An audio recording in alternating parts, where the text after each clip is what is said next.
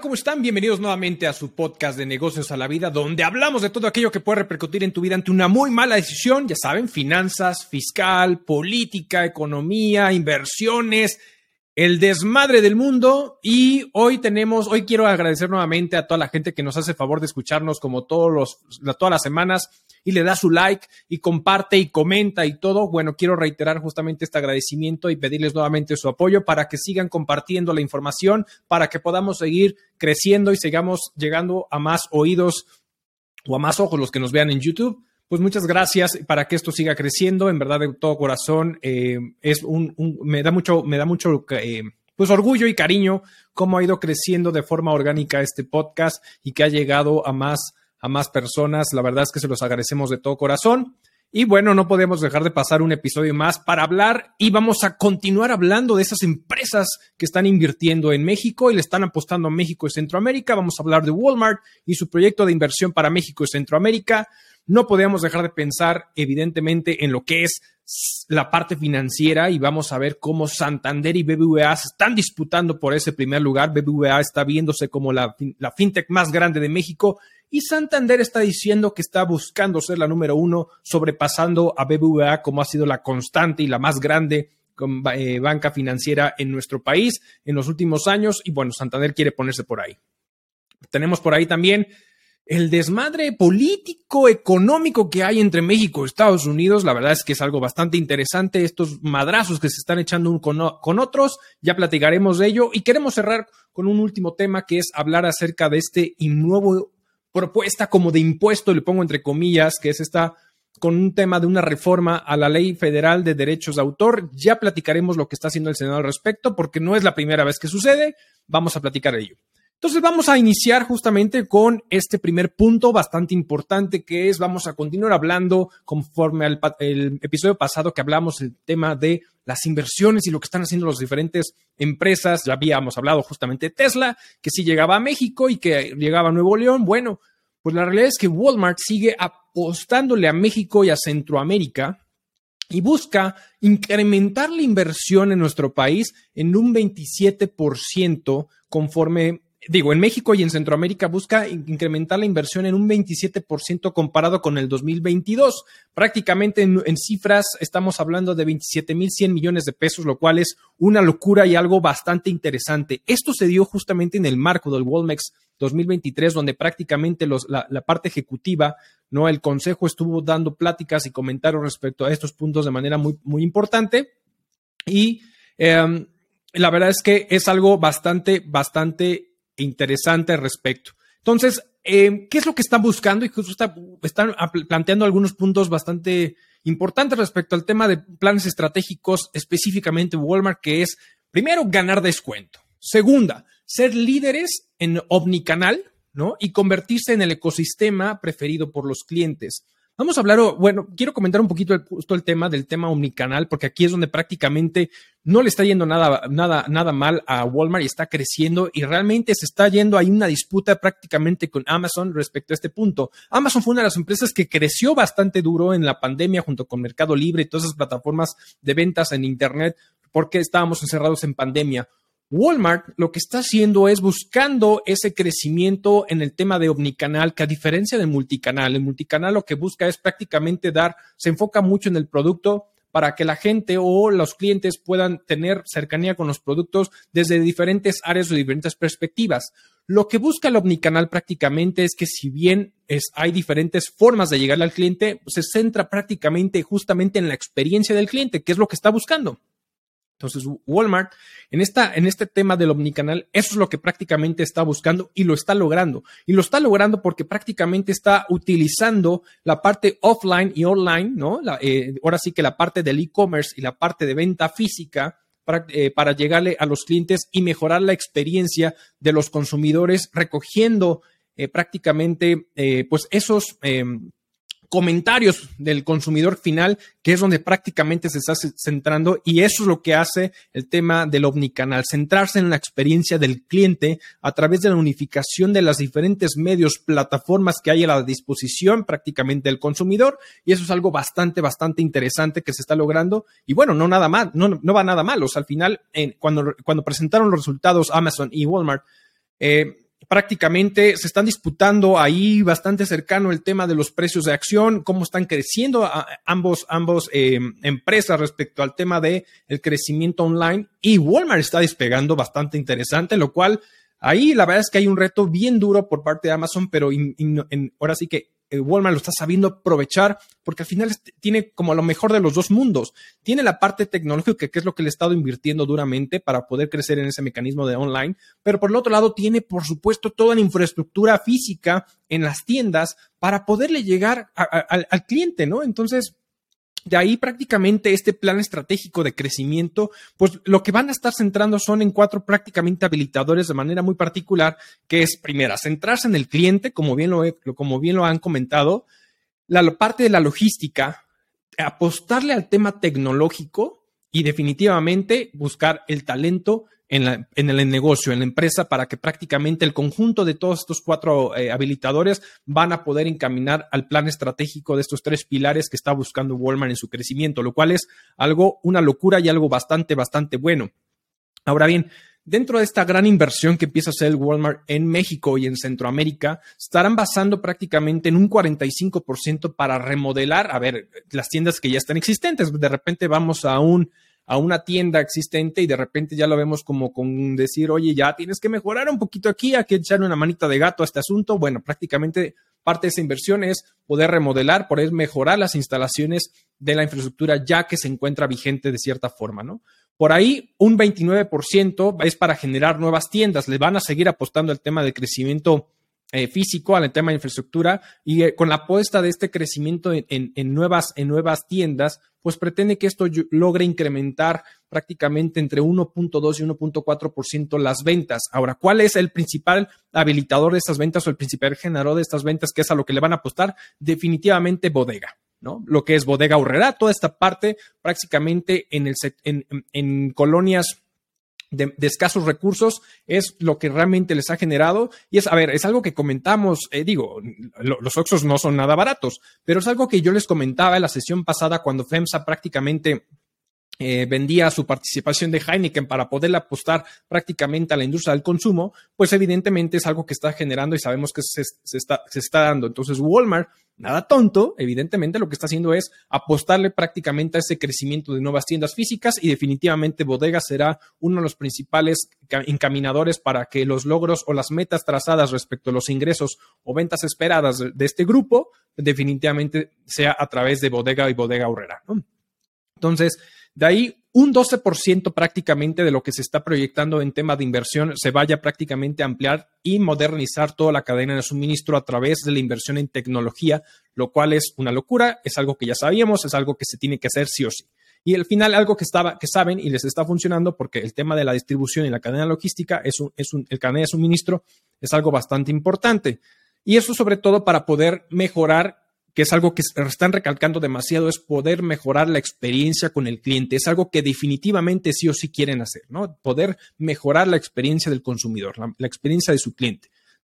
Y un 14% es apostarle al tema tecnológico y efectivamente al tema del e-commerce ya lo ha venido estado haciendo, ya han venido ganando terreno, ya comentaba justamente cómo se están dando un tú por tú con Amazon en, algunas situaciones y en algunos puntos de algún tipo de producto de manera muy, muy particular, pero entonces la verdad es que el tema de la tecnología para sus centros de distribución y la automatización en tiendas es un sí o sí que va a tener que hacer Walmart y que va a seguirle apostando para poder modernizar todo este tipo de situaciones al respecto. Ahora, todo esto en conjunto con un gran proyecto que por ahí Walmart prácticamente ya tiene bajo la manga, que es poderse regresar al tema del negocio financiero, porque a, través de los organismos reguladores prácticamente de México ya tiene la aprobación para poder adquirir o por, haber adquirir una empresa local de eh, pagos electrónicos. Ya tiene la aprobación. Entonces, prácticamente con esto va a buscar acelerar prácticamente todo el tema de la solución vertical de servicios financieros dentro de todo su ecosistema. Y entonces ya podríamos estar viendo más adelantito. Todavía no saben, no han dicho qué empresa ha sido. Cuando ya tengan todos los elementos necesarios o con todos los, los, los temas legales de por medio, estarán informando seguramente en los siguientes días o siguientes meses prácticamente qué es y de qué se trata. Pero entonces la verdad es que enhorabuena por Walmart, lo que está haciendo, lo que está logrando, impresionante esa, esa, empresa. Y bueno, pues la verdad es que es algo que puede ayudar a la economía en México, que le sigan invirtiendo como muchas otras empresas de nuestro país. Algo estamos haciendo bien México. Felicidades y enhorabuena. Ahora, para seguir con este tema, queremos, quiero pasar al siguiente punto, que es para seguir con todo el tema de las inversiones y todo lo que han logrado muchas empresas prácticamente con México de manera muy particular. Tenemos una disputa interesante entre dos bancos españoles, entre dos instituciones financieras españolas que están dando con todo y quieren darse un buen agarre eh, de manera muy particular para agarrar mercado y otro seguirse consolidando como ya lo ha sido. Y es que prácticamente dentro del el próximo 16 y 17 de marzo está por celebrarse lo que es la 86 convención bancaria. Y de ahí prácticamente cuando entrevistan al, director de BBVA México, a Eduardo Osuna, pues afirma y dice que BBVA es la fintech más grande de todo México. Ah, caray, así como lo escuchan, la fintech más grande de todo México. Algo que es bien interesante es que prácticamente desde hace 10 años BBVA vio y entendió hacia dónde se estaba dirigiendo el mercado, entendió hacia dónde se estaba dirigiendo prácticamente el consumo y las soluciones financieras que los cuentavientes y definitivamente eh, cómo estaba moviéndose todo el sector y entonces decidieron transformarse y adoptar la tecnología como uno de los puntos de lanza para y su principal herramienta prácticamente para poder atacar el mercado de una mejor forma, ¿no? Y esto es que al ver y todo este crecimiento y ver competidores, pues prácticamente lo que hizo BBVA fue acercarse a ellos para poder establecer alianzas estratégicas e incluso BBVA de algo que sí tenía es poderles ofrecer prácticamente eh, apoyo en la parte operativa y entonces prometiendo estas alianzas y para el día de hoy poderse convertir y poderse consolidar como la fintech más grande de México. Entonces, esto es un punto bastante interesante porque al parte, en México está considerado como el segundo hub más grande de Latinoamérica, ¿no? Para el tema de desarrollo y innovación por parte de BBVA. Así que definitivamente en 2023 lo que buscan es seguir creciendo en el, en el, sector de soluciones digitales. Algo que definitivamente hay que tener en cuenta es que BBVA ha sido uno de los bancos que más innovación que más soluciones digitales ha creado, que definitivamente a cada rato hay eh, un refresh a su aplicativo eh, o a su app de BBVA eh, MEX, prácticamente para poder ir mejorando la experiencia del cliente respecto al tema de su banca electrónica, su tema de su app. Ahora, una cosa que sí es una neta y de prácticamente platicaba justamente con Raúl hace, ¿qué será? Pues casi un mes eh, que, estaba abriendo una cuenta bancaria, terminó decidiéndose por un banco distinto a BBVA porque me dijo, es que no manches, me cobran hasta por respirar y eso sí es una realidad. La neta, a ver, no por nada, BBVA ha sido el banco con mayor ingresos y mayor utilidad en México generada porque pues sí cobran hasta porque uno respira prácticamente a su alrededor. Entonces ahí sí, BBVA, no seas malo, ponte las pilas y no seas tan gandalla. Pero fuera de todo eso, pues la verdad es que sí estamos viendo una solución y un incremento prácticamente en las soluciones financieras, en sus soluciones digitales que están generando prácticamente, ¿no? De cierta forma. Ahora, esto va en comparación justamente que en 2019 BVA anunció prácticamente una gran inversión en un proceso de cinco años de 63 mil millones de pesos y prácticamente para el 2022 ya han ejecutado un 67% de ese tema. Entonces, prácticamente en los próximos dos años definitivamente se van a centrar en esa infraestructura física como la digital para poder seguir creciendo e innovando en, parte de, en, la parte tecnológica, en digitalización, en el tema de educación financiera y sostenibilidad, lo cual es bastante bueno y es algo que ha venido generando muy, muy fuerte eh, prácticamente en este año.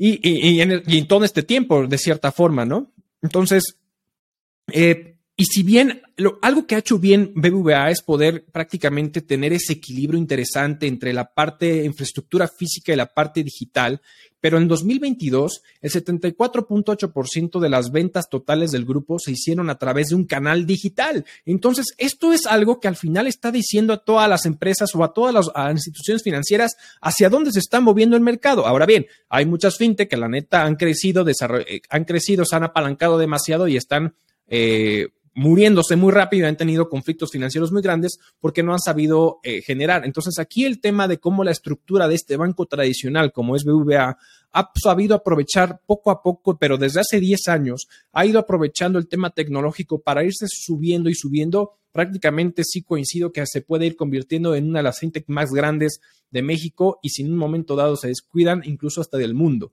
Entonces, Digo, porque eso está más enfocado en España y hay otros bancos más fuertes en Estados Unidos como, eh, como, este, como es Chase y todo ese, este Morgan Stanley y todo ese tipo de cosas, ¿no? Entonces hay, diferentes cosas, pero al final es algo bastante, bastante interesante respecto a ese punto. Ahora, prácticamente a través de esa, la app de BVAMEX, eh, operan 18.9 millones de clientes y es un 24% más en comparación al 2021 y prácticamente se están haciendo, realizando 182 mil transacciones por hora, lo que equivale a un incremento del 44% respectivo al 2000, a lo que se tenía en 2021. Entonces, este tema de la parte digital, del desarrollo tecnológico prácticamente de todas las empresas, como ya lo estábamos comentando, lo que está haciendo Walmart, como prácticamente lo ha venido haciendo BBVA y la está rompiendo durísimo, entonces es hacia dónde se está apostando de manera muy particular. Pero ojo, BBVA, no te descuides, porque si no puede llegar Santander a darte en la Mauser, porque justamente Santander dijo que piensa superar a BBVA, a BBVA como el banco más consolidado y fuerte de todo México y tiene un as bajo la manga y lo piensa hacer prácticamente en un proceso como tal, ¿no? Entonces, un poquito el Santander en cinco años ha podido duplicar prácticamente su, su crecimiento y uno los y le están apostando al tema de ecosistema digital a través de su neobanco, que es prácticamente Open Bank. Open Bank es una, es un, es una, una, institución financiera, una parte fintech, que está operando prácticamente en diferentes países como es España, como es Polonia, como es Portugal, Reino Unido, Sudamérica. Entonces, prácticamente hay una consolidación de Open Bank en la parte europea que van a venir a traer, que ya está probado, que ya saben que está funcionando, que ya sirve y definitivamente piensan usar eso en contra de poder derrocar el poder de BBVA y entonces Santander prácticamente va a empezar está todo el trámite regulatorio para que pueda ser aprobado el traerse el Open Bank a México y como es algo ya probado y ya existente va a ser uno de esos mecanismos que va a utilizar, porque no, lo que estaban comentando es que al final muchas de las fintech es, y la gran competencia que tiene es su rápida y eficiencia que tienen, derivado que como solamente o generalmente abren un solo producto al inicio, pues prácticamente ese crecimiento se vuelve exponencial y se vuelven eficientes. Ahora, con Open Bank lo que va a buscar es una digitalización por completo de la banca de Santander e incluso aquellos clientes o consumidores o cuentavientes que busquen ser atendidos en un 100% de forma digital, lo puedan lograr.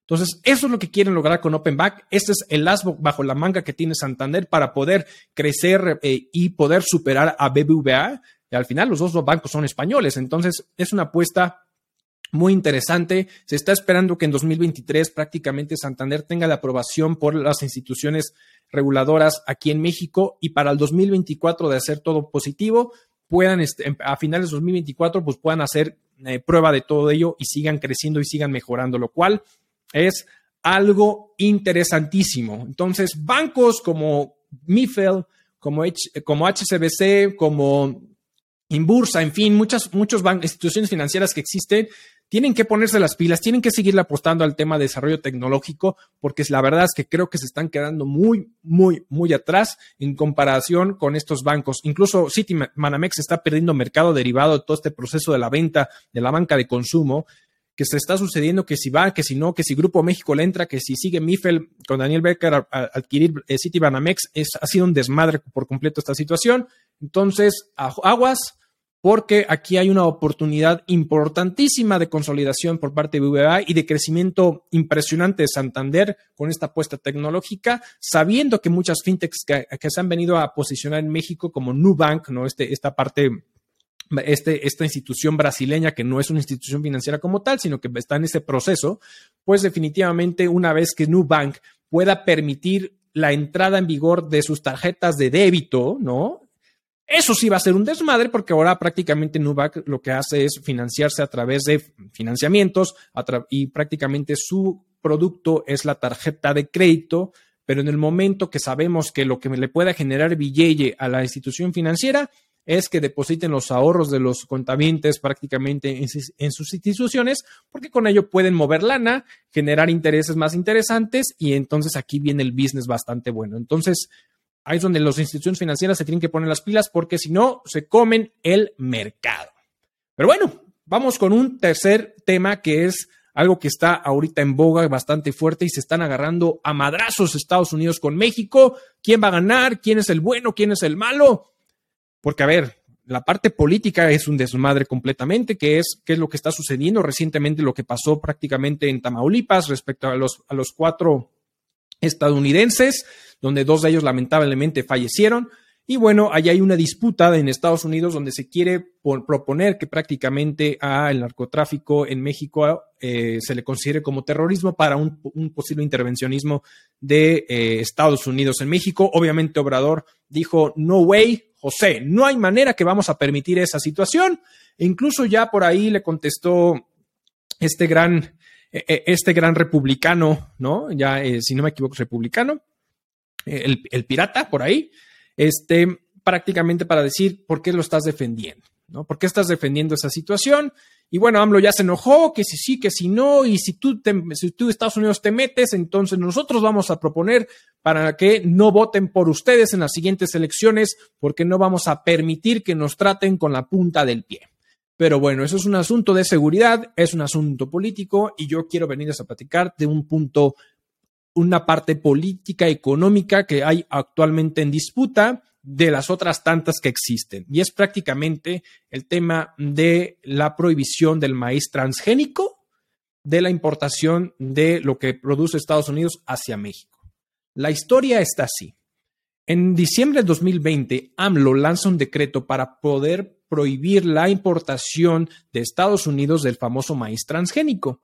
¿no? Y prácticamente la utilización de lo que se llama el glifosato, glifosato, perdón, glifosato, que es prácticamente el herbicida más utilizado en todo el mundo para poder, como lo digo entre comillas, limpiar la tierra prácticamente para el crecimiento. Entonces, en ese decreto, en aquel entonces, prácticamente tenía la prohibición para que todo se diera a más tardar el 31 de enero de 2024. Evidentemente, Estados Unidos puso el grito en el cielo y dijo, no, mams, no, no se va a permitir. Entonces, AMLO, mesecitos después de ese decreto, prácticamente extendió el plazo para 2025, pero esto no le convenció para nada a Estados Unidos por la exigencia y todo ese tipo de cosas. Desde que entró prácticamente el TECMEC en vigor prácticamente entre México, Estados Unidos y Canadá, existen diferentes disputas, por lo menos unas 17 disputas que están generándose y principalmente el tema por el tema energético que en alguno de los episodios ya hablamos respecto a ese asunto, que es algo que está generando controversia y que están buscando cada quien la postura de respecto a sus países y conforme a lo que realmente dice el famoso TECMEC para el tema de libre comercio, como su nombre lo dice. Entonces, con esto, prácticamente en febrero de este año, AMLO lanza un decreto nuevamente que sustituye al anterior de diciembre de 2020, haciendo algunos, algunos temas bastante puntuales para poder cambiar o mejorar algunos asuntos particulares. Esto es bastante interesante porque obviamente a Estados Unidos lo que no le gusta es lo que podría representar, evidentemente, sobre todo también para ellos en un principio, porque prácticamente México es su principal consumidor de este tipo de maíz, representando por lo menos el año pasado un 15 millones de toneladas que se importaron por parte de nuestro, de nuestro país México, ¿no? Entonces es algo bastante, bastante duro lo que se está generando. Y en este nuevo decreto hay algunas puntualizaciones que se están generando de manera muy particular. Es que de entrada es, si bien en su primer decreto estaba prohibida, prohibida la total importación del maíz transgénico, ahora en este decreto dice, bueno, vamos a mantener la importación del maíz transgénico, para el uso industrial y para el uso ganadero, más no para el consumo humano. Eso no se va a permitir. Y por otro lado, el, glifosato, pues va a haber un periodo de poder prohibir, de, prohibición del mismo, de esa utilización, entre el 14 de febrero y el 31 de marzo de 2024. Hasta ahí todo va. El tema es que obviamente, pues ya Estados Unidos nuevamente eh, dice, a ver, esto no me convence, y se metió a un tema de consulta técnica, que ahorita está en ese periodo de consulta técnica y tienen prácticamente un mes para que, de cierta forma, la Oficina de Representación de, Comercio de Estados Unidos, junto con COFEPRIS, ¿no? nuestro organismo de salud, aquí eh, regulador de salud para el tema de este tipo de, productos en México, pues puedan llegar y hacer esta consulta técnica y verificar si evidentemente el tema del maíz transgénico no causa ningún daño a la salud de las personas, porque de entrada, por un lado tenemos prácticamente a, esta eh, Catherine Tax, que es prácticamente la representante comercial de Estados Unidos, ¿no? Eh, y dijo en un comunicado que va a tomar medidas contra México porque está está yendo en contra de la naturaleza del TECMEC y no se está respetando la libre comercio y todo lo que hay en función de ello. Por el otro lado, AMLO en una mañanera dijo que sí lo estaba respetando, que no está transgrediendo al tema del TECMEC, porque evidentemente lo que está él apostándole es, oye, el mismo TECMEC resulta que ningún tema o ninguna decisión por, por cualquiera de los países involucrados, en este caso Estados Unidos, Canadá y México, puede atentar contra la salud prácticamente los consumidores, ¿no? Y, la salud de, cualquier, de la población en general. Entonces, aquí, por un lado, tenemos un, tema este, de Estados Unidos que no le está gustando y por otro lado, el apuesta por el tema de la salud, como ya lo vimos evidentemente con esta prohibición de la proyección de los cigarros en, el tema de los comercios, que bueno, ahí entre paréntesis, si ustedes han visto aquí en los Oxos donde sí están mostrando prácticamente los cigarrillos en sus estantes, es porque Oxo ganó el amparo y entonces mientras se resuelve todo el asunto, pues prácticamente pueden seguir mostrando sus productos eh, de cigarro, ¿no? Entonces, como eh, a diferencia de otros establecimientos, entonces ganó el amparo y por eso podemos ver nuevamente que los están mostrando. Pero bueno, regresando un poquito a este asunto, eh, Ahorita en este proceso estamos prácticamente en estas consultas técnicas que justamente uno de los que dice, lo que dice Estados Unidos es decir, a ver, el tema de, la naturaleza del TECMEC es de cierta forma científica. Entonces, México no ha dado ninguna prueba científica del por qué el maíz transgénico es dañino para la salud, mientras que, evidentemente, eh, pues dice Estados Unidos, vamos a resolverlo. ¿Qué pasa si no se resuelve en este periodo? Bueno, prácticamente ahí iniciaría como lo permite el TECMEC, un panel de controversias y un tema de arbitraje, como lo hemos visto en otras disputas, como incluso el tema energético. Entonces, eso es lo que sucedería prácticamente en el siguiente periodo. Ahora, esto puede definitivamente eh, pegarle a la economía de los mexicanos, porque, a ver, AMLO dice que tenemos el suficiente maíz blanco para poder producir y generar nuestras tortillas y generar muchas otras cosas. Pero la realidad es tenemos, él dice que tenemos lo suficiente, pero también es que somos exportadores de dicho maíz para otros países de Centroamérica. Entonces, bajo esa disputa, realmente ante la prohibición del maíz transgénico, con independencia si es bueno o no para la salud, porque yo no soy experto en ese, en ese tema, y evidentemente no sabemos hasta que no se resuelva algo, ¿no?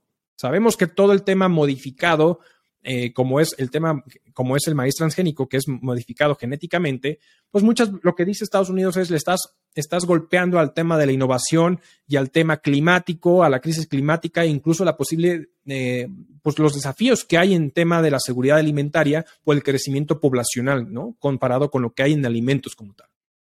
Entonces, por ese lado tenemos e, ese asunto. El tema es, si realmente se prohíbe y se llega a la conclusión que es dañino, lo cual si es dañino, pues evidentemente ahí nuestro presidente habrá tenido la razón y habrá ganado esta batalla. El tema es que si no, ¿realmente tenemos el suficiente maíz para el consumidor en México?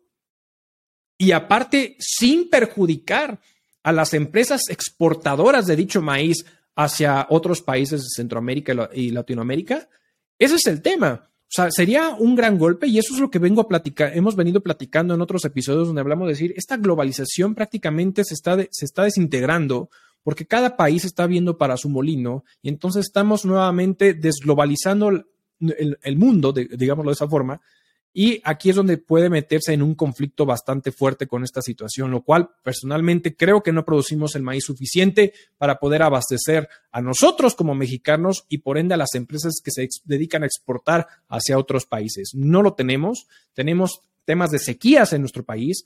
O sea, eh, por ahí incluso Claudio Sheinbaum ya previó que la Ciudad de México va a tener un tema de, sequías y seguramente en el norte del país nuevamente. En fin, la vamos a ver complicada, entonces creo que es una disputa bastante interesante que no solamente recae en un asunto eh, de salud, que si lo es, evidentemente, como digo, AMLO habrá tenido la razón y adelante con ello, pero si realmente no, simplemente es poner trabas desde un punto de vista económico que puede perjudicar, a ver, a nosotros en los alimentos, porque va a haber escasez de alimentos, va a subir el precio, oferta-demanda, y a ver, la pinche canasta básica va a seguir subiendo más y más y más y más. Entonces, ese es el punto. Entonces, evidentemente necesitamos ver cómo se resuelve esto y tenemos prácticamente el lunes inició, si no me equivoco, el lunes inició esta este, este, eh, consulta técnica donde están prácticamente revisando y si no, se irá a una disputa eh, a través del panel de controversias y el tema de arbitraje. Y pues, ahí se decidirá y se verá respecto a si existe una sanción, si, si ese decreto se anula por ir en contra prácticamente de esta situación. Entonces, bueno, pues veremos en qué se resuelve este asunto entre México y Estados Unidos que se están agarrando a madrazos. Y bueno, pues evidentemente que sea lo mejor para todas las partes involucradas, no solamente los par de viejitos peleándose, sino que al final la población de ambos países gane respecto a las mejores decisiones de los dirigentes que se hayan elegido. Pero bueno, cerremos con un último tema que quiero compartir con ustedes respecto a un punto y a un nuevo impuesto, y lo pongo entre comillas porque no es sencillo un impuesto, pero que nuevamente el Senado de la República lanza una reforma a la Ley Federal de Derecho de Autor. ¿Qué es esto? ¿Qué es esto? En 2020 prácticamente ya había nacido, crecido y muerto una propuesta de reforma similar a la que estamos viendo hoy en día. ¿Qué exactamente lo que está proponiendo el Senado actualmente? Pues es la creación, ¿no? De una remuneración compensatoria para los fabricantes o importadores de dispositivos y expresamente dice que permitan las copias sonoras visual y audiovisual. En pocas palabras, esto impactaría al tema de telefonía celular, esto impactaría al tema de equipo de cómputo, impactaría al tema de consolas de videojuegos, a tablets y otros dispositivos. Este, esta eh, remuneración compensatoria prácticamente va enfocado a, a pedirle, ¿no? Evidentemente, a pedirle que los importadores y fabricantes paguen esto y que va directamente a ellos. A ver, por favor, Dios mío. ¿Ustedes creen que realmente lo van a pagar ellos? Se lo van a terminar trasladando al consumidor, a nosotros. Si cuando prácticamente los legisladores metieron en regulación, porque no crearon un nuevo impuesto, sino que regularon lo que ya existía, que es el tema de las famosas plataformas digitales, para, poder recabar el IVA que debieron haber estado recaudando y enterando al fisco. No crearon un nuevo impuesto, simplemente regularon algo que ya existía. A ver, pues como ya tenían que pagar ese IVA prácticamente al cobro de sus servicios de streaming y ese tipo de situaciones, ¿a quién se lo trasladaron? Pues a nosotros, nosotros terminamos pagando porque hicieron subida de precios. Entonces, aquí evidentemente va a ser un impacto o sería un impacto a los bolsillos de todos los mexicanos por ese sobreprecio que pudiera existir. Y de hecho se estima, se estima que en un tema de, en un, habría un incremento anual de pago por todos los mexicanos de hasta 5.600 millones de pesos, lo cual es una locura. ¿Usted cree que realmente lo va, lo va a terminar pagando la, industria? No, claro que no, lo va a pagar el consumidor final, a nosotros nos va a pegar. Personalmente no creo, no creo que vaya a pasar esta, esta reforma nuevamente como sucedió ya en sus intentos anteriores. Definitivamente, eh, a lo mejor no sé cuál es el, tema, pero a ver, les explico un poquito el por qué, qué es lo que está, qué es lo que quieren hacer con ellos. Definitivamente dicen que son aparatos que se pueden utilizar para reproducción y guardar, ¿no? Y consumir piratería. Así, ¿no? Piratería tal cual. Entonces, con ello, lo que dicen, oye, como yo sé que tú vas a vender algo que la gente va a ocupar para utilizar, ver o reproducir piratería, pues te cobro por Adela esa remuneración compensatoria para los creadores, ¿no? Para el tema, para todos los que están protegidos por la ley de derecho de autor. Entonces, a ver, en la esencia suena romántico y suena muy bonito, y dice, sí, tiene sentido, pero en la realidad, desde el punto de vista económico, no lo veo viable, definitivamente, porque todo eso va a incrementar los precios de los, de los aparatos y, a ver, si, ¿qué es lo que va a suceder? Que vas a incrementar los precios, le vas a dar un impacto económico a la industria de esos, de la venta de esos, de esos aparatos, de esos, sí, de esos instrumentos, de esos productos, van a bajar las ventas seguro. Y seguramente también va a provocar que se, se incremente el estrés. ahora sí que el tema de aquella gente que realmente no tiene acceso a un, teléfono celular, algún aparato de esa naturaleza, pues lo vas a hacer todavía más complicado que acceda a ello. ¿Por qué? Porque estás incrementando el precio. ¿A raíz de qué? De esa remuneración compensatoria que nos van a terminar trasladando a nosotros los consumidores. Entonces, evidentemente, no creo que pase. Sería un impacto durísimo para los bolsillos de todos los mexicanos. A ver, o sea, Dios mío, o sea, como si no viéramos cómo se comportan las empresas respecto a este punto, ¿no? Entonces, yo definitivamente no, no, no, o sea, no, entiendo, entiendo el, el, fondo romántico de lo que quieren hacer, pero definitivamente desde el punto de vista económico no creo que vaya a pasar, no creo que sea una solución. Entonces, híjole, mejor va, a ver, es que vuelvo al punto, mejor y ataquen la pinche piratería, o sea, al final es México, ve, ataca la piratería, eliminaste el outsourcing porque no atacaste a las empresas outsourceras. Eh, muchas cosas al final, o sea, todo aquello que quieres eliminar y atacar, terminas, eh, terminas perjudicando a, mucha, a, muchos sectores por decir, pues no, como no tengo la capacidad de irlos a atacar o de fiscalizar o de definitivamente hacer algo al respecto, mejor lo elimino y se acabó. Y así es más fácil por todo. Ah, por Dios santo de mi vida, ¿no? Entonces, digo, así es como nos parece, parece que nos la estamos gastando. Pero bueno, eso es algo que queríamos comentar el día de hoy con ustedes. Que tengan un excelente jueves, si lo están escuchando un jueves o el día que lo estén escuchando. Y por favor, ya saben que estamos en todas las plataformas de audio, Apple, Podcasts, Google Podcasts, Spotify, Amazon Music. Tenemos el video podcast en YouTube. Ya sabe, por favor, suscríbase, déle a la campanita, comparta, comente, páseselo un tío, páseselo un primo, a su novia, a su primo, a su novio, a su esposo, a quien usted guste, pero comparta, por favor. Les deseamos un gran día y nos vemos a la próxima. Hasta luego.